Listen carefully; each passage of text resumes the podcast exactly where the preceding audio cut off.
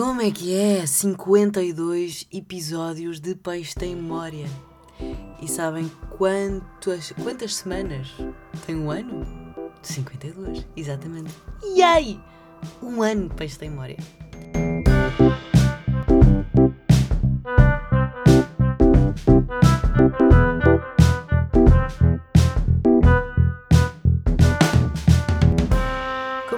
52 semanas, um ano de Peixe tem Memória, uh, o que me deixa extremamente feliz e, hum, e tem sido muito divertido e muito organizador para a minha cabeça, porque todas aquelas coisas completamente soltas que eu tinha dentro da minha cabeça, eu fui obrigada pelo podcast para a, a, a pesquisar um bocadinho mais sobre elas, a estruturar os meus pensamentos, as minhas lógicas, aquilo que uh, eu achava que era e que não era, e deixa-me uma pessoa mais completa e mais limpa e arrumada. E parece que andei a arrumar a casa e agora tenho uh, todas aquelas coisas que eu achava ou não achava, abriram muito mais portas e e há coisas que eu hoje sei que não saberia se não fosse o podcast, porque simplesmente eram coisas que eu uh, sabia e que ia aprendendo e que fui, aliás, aprendendo ao longo do, da vida, uh, mas nunca pesquisei mais sobre elas porque não havia grande razão para pesquisar.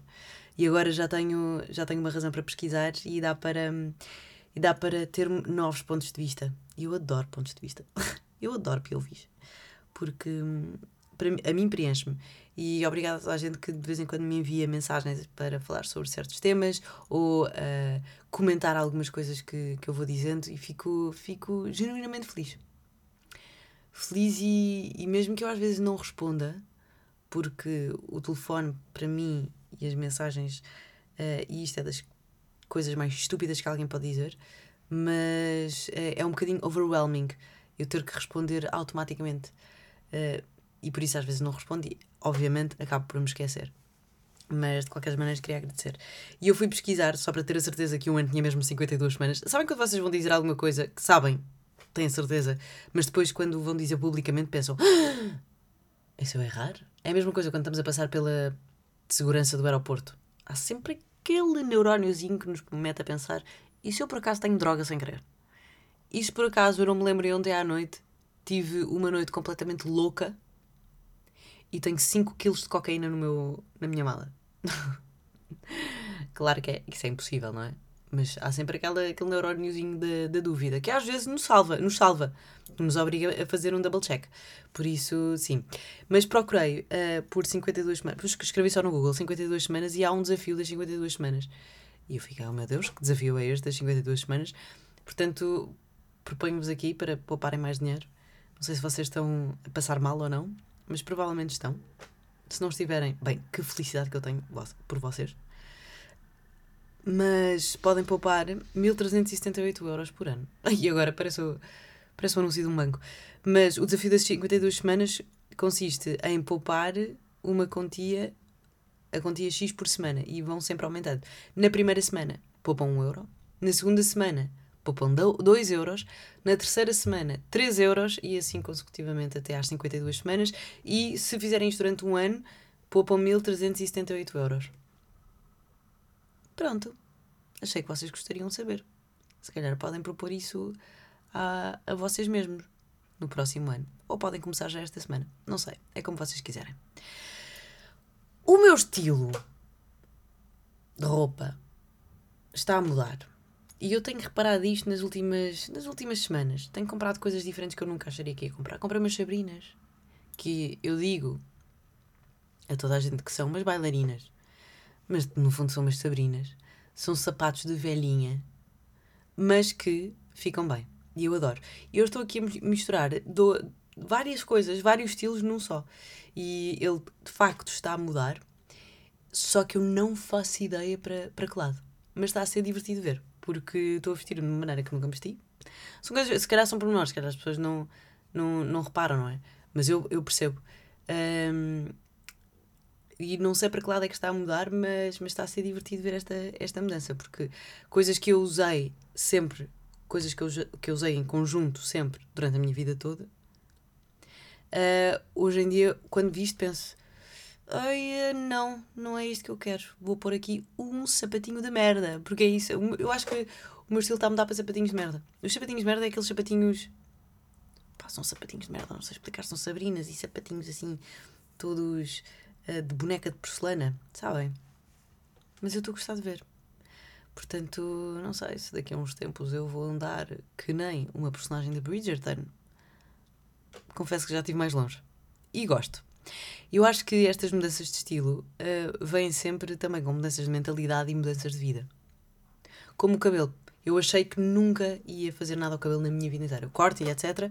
Mas nunca tinha posto um produto químico no cabelo a não ser os shampoos. E. Bem, a minha cadela está à luta na, na sala. Enfim. Um, e aclarei o cabelo e estou a gostar bastante.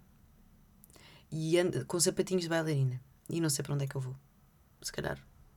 Não sei. Se calhar vou mudar de profissão também. Não, não vou mudar de profissão. Mas, mas não sei se vocês, vocês sentem isso quando estão de facto a mudar uh, perspectivas de vida, mentalidades, uh, decisões de vida, percursos de vida e etc. Se calhar começam a fazer primeiro essa mudança no exterior para eventualmente, quando chegar ao interior e vocês derem o grito do Ipiranga, um, já não ser assim tão diferente ou assim tão abrupto. Se calhar um grito Ipiranga seguido de mudanças de, de exteriores, se calhar seria assim um bocadinho mais diferente para. Não sei. Estou só aqui a deitar, a deixar, a deitar a conversa fora porque um, eu estava a olhar ao espelho e estava a pensar assim: para onde é que eu estou a ir? Para onde é que o meu estilo me está a levar? Será que eu estou a ficar mais proativa? Será que vai haver uma mudança na minha vida? Será que a minha cabeça está a mudar para um lado? E é engraçado porque eu não consigo bem perceber para que lado é que está a ir. Não estou bem a perceber qual é que é o caminho, mas está a ser divertido. Portanto, se também estiverem nessa, nessa fase de vida, força. Uh, embrace it, you know? Because if you embrace, it's better. Blá, blá, blá. Por falar em mudanças, uh, isto é só um pequeno pensamento que eu tenho para vocês. Uh, nós não estamos a mudar a forma também como comunicamos no Instagram. Há quanto tempo é que vocês não metem um like no Instagram? Continuo a meter muitos likes no Instagram. É que eu percebi-me que, não sei se foi com o aparecimento do TikTok e também com a coisa muito mais rápida uh, do vídeo e etc. Um, os posts de Instagram, e toda a gente fala sobre isso, não há, não há quase alcance nenhum nos posts, há poucos likes. Mas a, a cena é, eu não acho. Isto é um, um achismo. Baseado em absolutamente nada. Eu não tenho certeza se uh, é só o alcance o culpado de muita gente andar a ficar sem likes no Instagram. Eu acho que as pessoas também podem ver a publicação, mas pensam, hum, giro, mas continuam a andar para, para baixo. Eu percebi-me que eu às vezes até comento fotografias e não meto, like, não meto likes. E comentar já é, para mim, é não faço muitos comentários, não. Uh, portanto, eu vou ao Instagram para ver stories. Faço um scroll, vejo três fotografias e aborreço-me. Até porque, se calhar também é o, o, o facto de ser publicidade post, publicidade, publicidade post, publicidade post. Pá, às tantas, não. A maior parte dos. As coisas onde eu meto like é em posts patrocinados de páginas de memes. Porque gosto e identifico-me. E acho divertido. Às vezes eu estou nessa.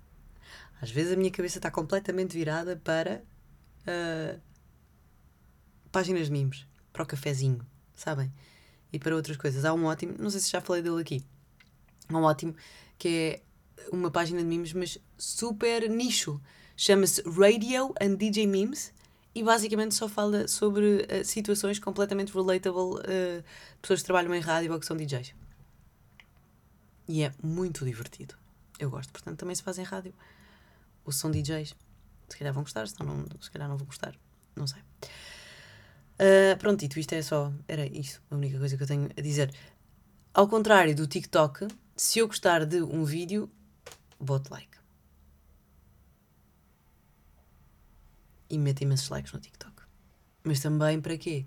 Para orientar o meu algoritmo. Giro, pá. A forma de comunicação está a mudar sempre muito rapidamente.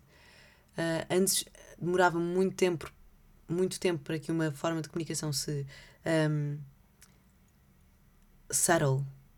Oh my god, I'm so international and I don't remember the word in Portuguese. Um, para se.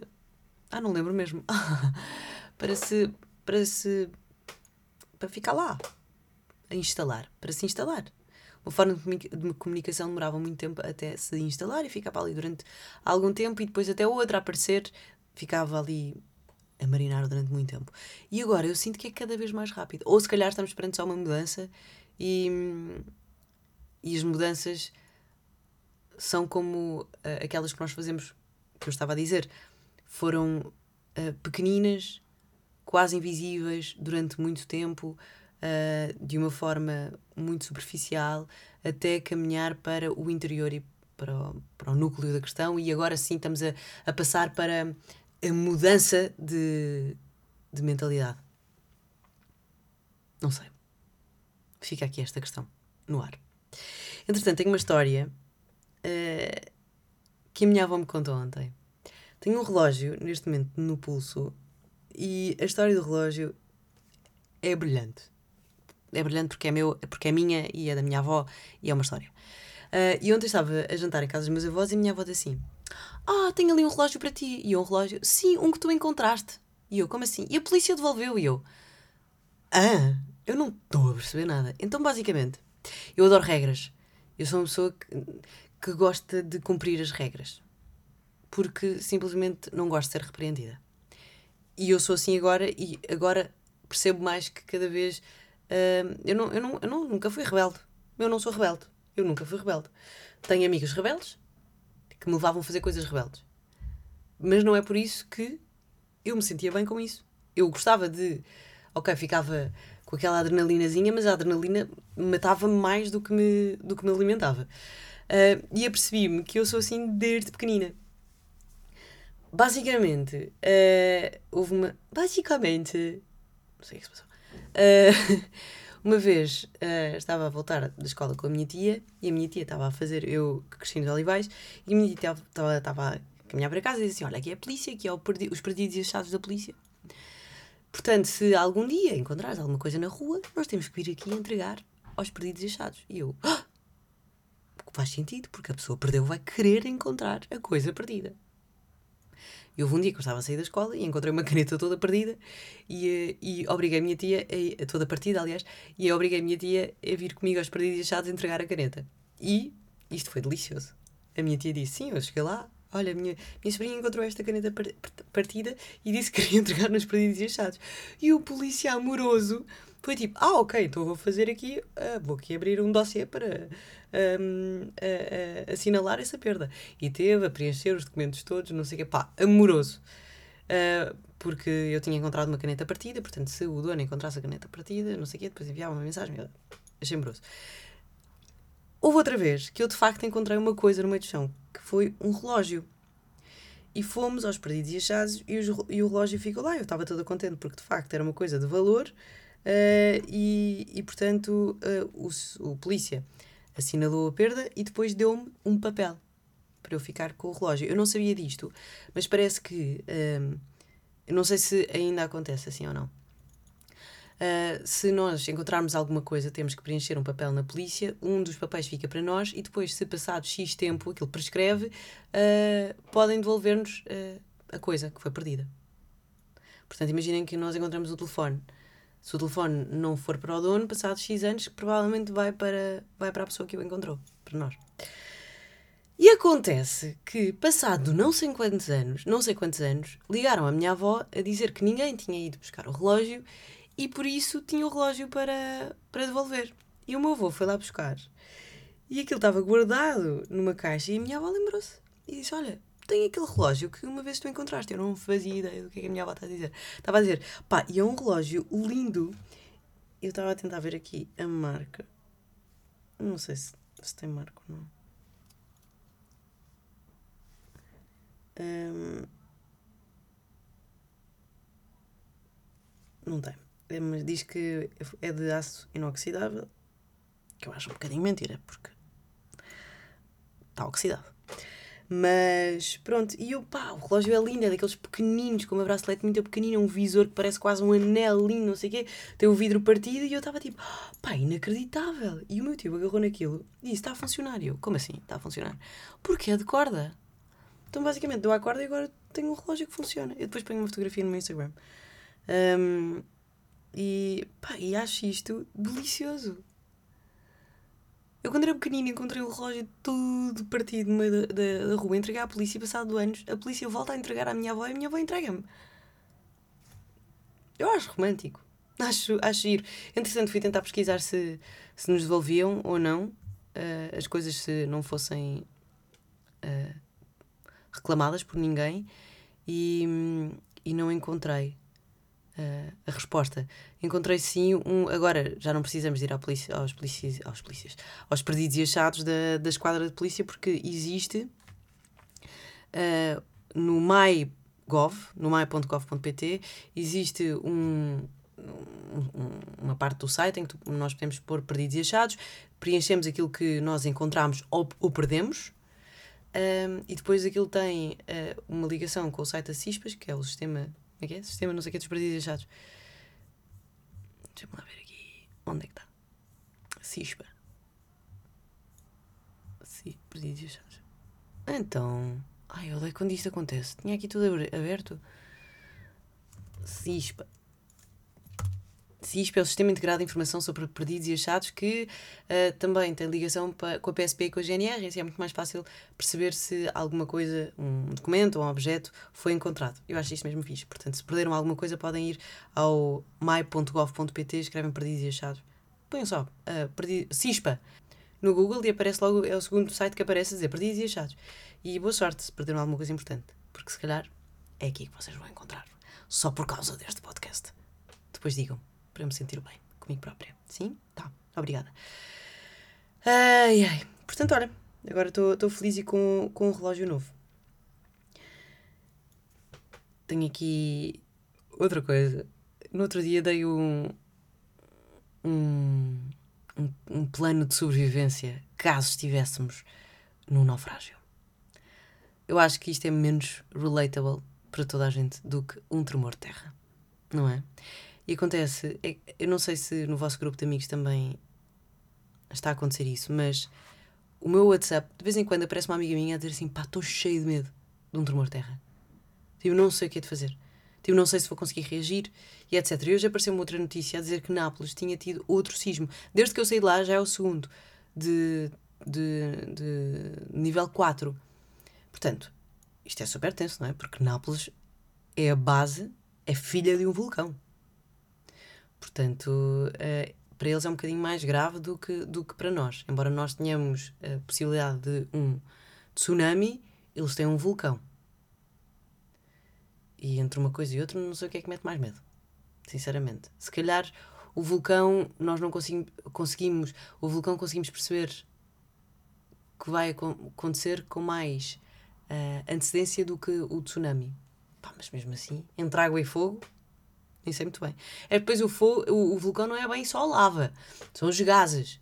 E, e, e já agora, um pequeno. Oh meu Deus, tantas coisas aleatórias que eu sei, que eu estive a ler hoje. Estive a preparar o programa hoje uh, da, da Mega e estava a ler algumas notícias e fiquei tipo: o que? Os dinossauros podem não ter morrido com meteoro, mas sim por uma quantidade absurda de vulcões que lançaram gases para a atmosfera e tornaram o ambiente completamente tóxico. Isso para mim já faz muito mais sentido do que o meteoro. Porque eu nunca eu só disse isto a uma pessoa uh, e nunca tinha verbalizado até há pouco tempo que é a minha a credibilidade nula que eu dou à teoria do meteorito porque como é que um meteorito conseguiu destruir uma raça inteira de, de, de um animal, não é? Tipo, os dinossauros desapareceram por causa do meteorito. Tipo, que meteorito gigante era este?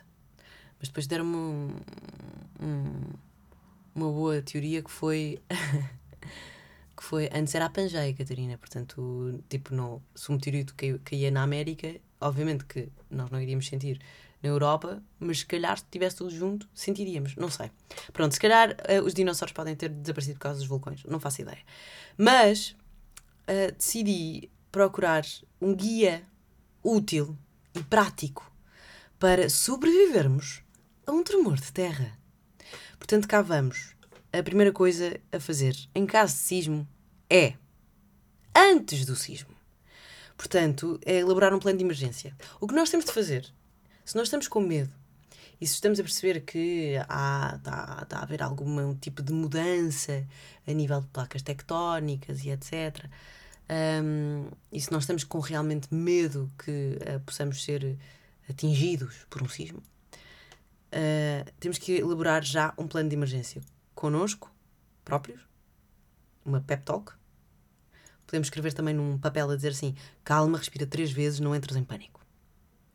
Uh, com a pessoa que vive connosco, com o nosso animal de estimação, que isto é super importante, e com a nossa família ok? O sítio onde nos podemos encontrar, onde, uh, como é que nós vamos, podemos comunicar entre nós e etc.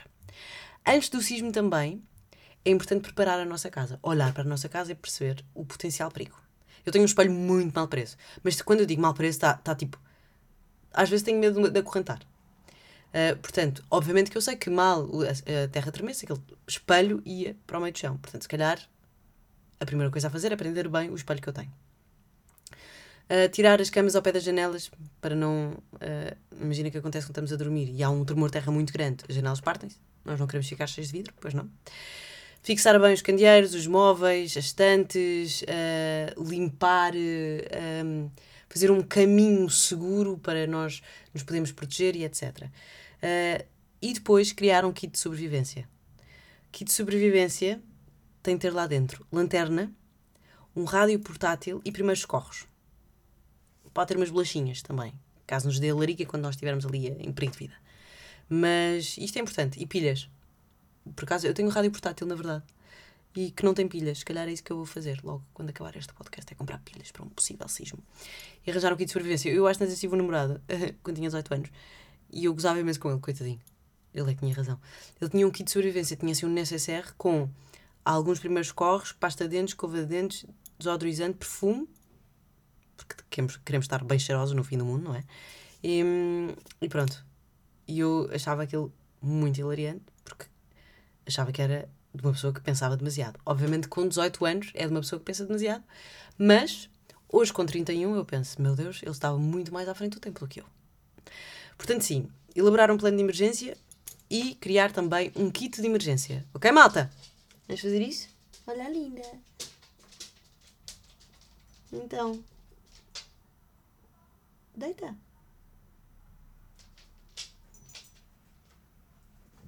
Pronto, já para deitar-se.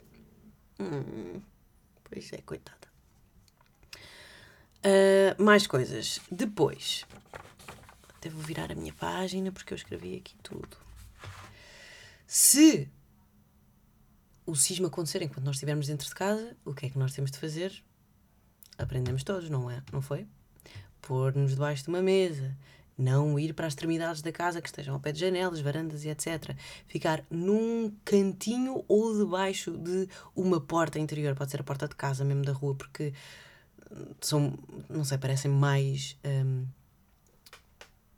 estruturadas. Parecem mais estruturadas do que as portas de quartos. Uh, não ir para os elevadores e aguardar.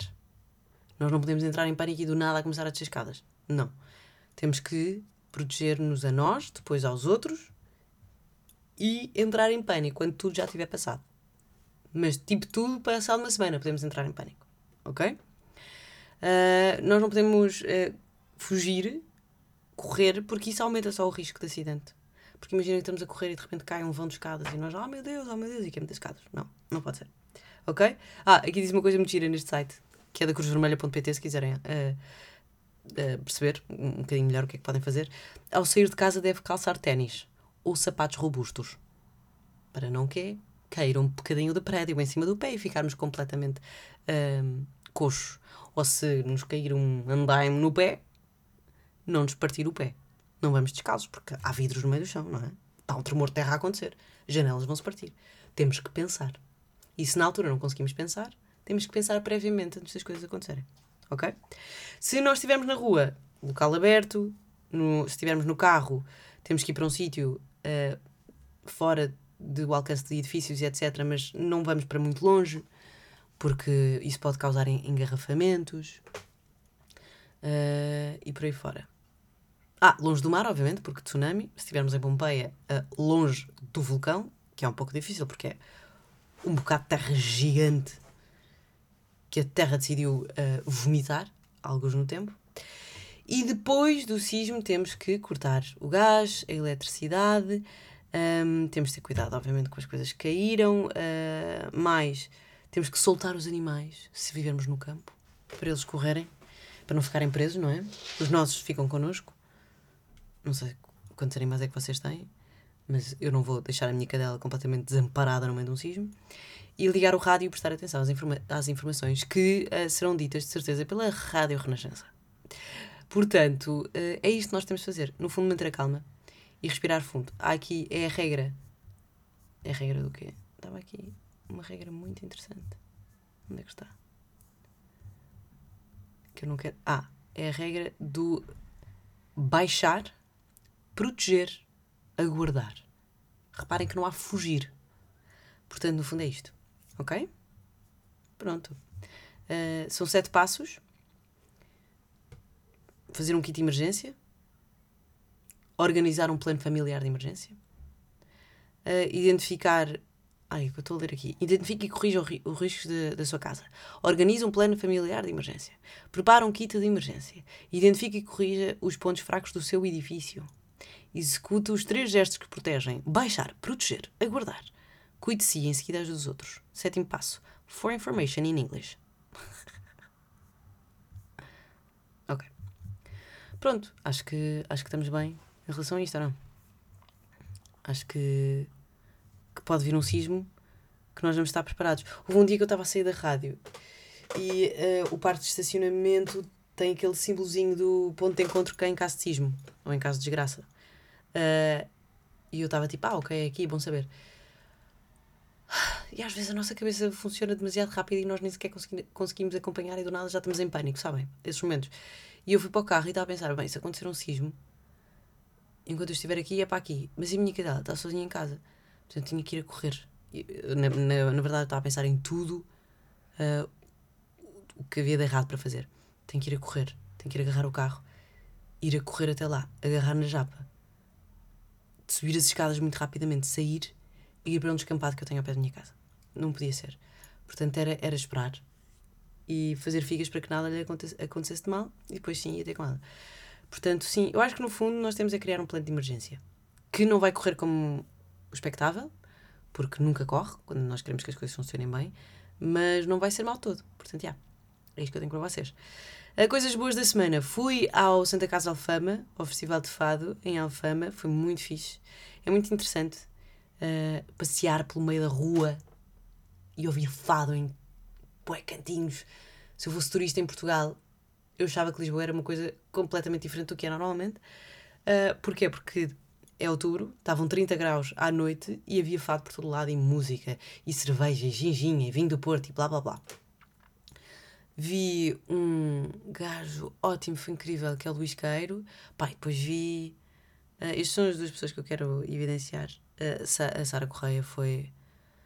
Foi boa da boa, pá foi fazer foi, foi quem fechou o, o palco principal e foi foi bem bom. É o que eu digo eu nunca liguei nenhuma a fado neste momento acho que consigo apreciar não é uma coisa que eu ouço todos os dias mas é uma coisa que eu consigo apreciar porque eu acho que tenho mais maturidade emocional e musical do que tinha há 3 ou 4 anos. Portanto se calhar sim. Se calhar, se, se calhar isto também faz parte da mudança interior que eu estou a passar. I don't know. Mas pronto Fica aqui la dica. Uh, mais coisas boas da semana. Pá, no fundo. No fundo é isto. Este fim de semana não fiz grande coisa. Porquê? Porque foi o primeiro fim de semana em quase um mês em que eu não tive absolutamente nada para fazer. Então. Um, estive ali, no sofá, sabem? A morrer de calor, a queixar-me porque tinha calor, meio aborrecida, mas fez-me fez, -me, bem. Portanto Portanto, é isso. Obrigada uh, a toda a gente que está aqui desde o primeiro episódio do, do Espécie de Memória. Obrigada a quem decidiu começar a ouvir a meio e, e ficou. Ou obrigada também a quem só começou hoje. Bem-vindos. eu gosto de ensinar. Ensinar. Meu Deus. Meu Deus, que pedantismo. Não. Eu gosto de partilhar coisas que eu sei. E se calhar vão ficar a saber coisas que, que não sabiam. Em cada episódio, se calhar saem daqui com uma coisa gira, nova, para pensar ou para falar em conversas de elevador. É, o que vocês, é como vocês me quiserem dar uso. Mas no fundo é isto. Portanto, para a semana voltamos com o episódio 53. Um ano e uma semana. Olha que lindo. Beijinhos.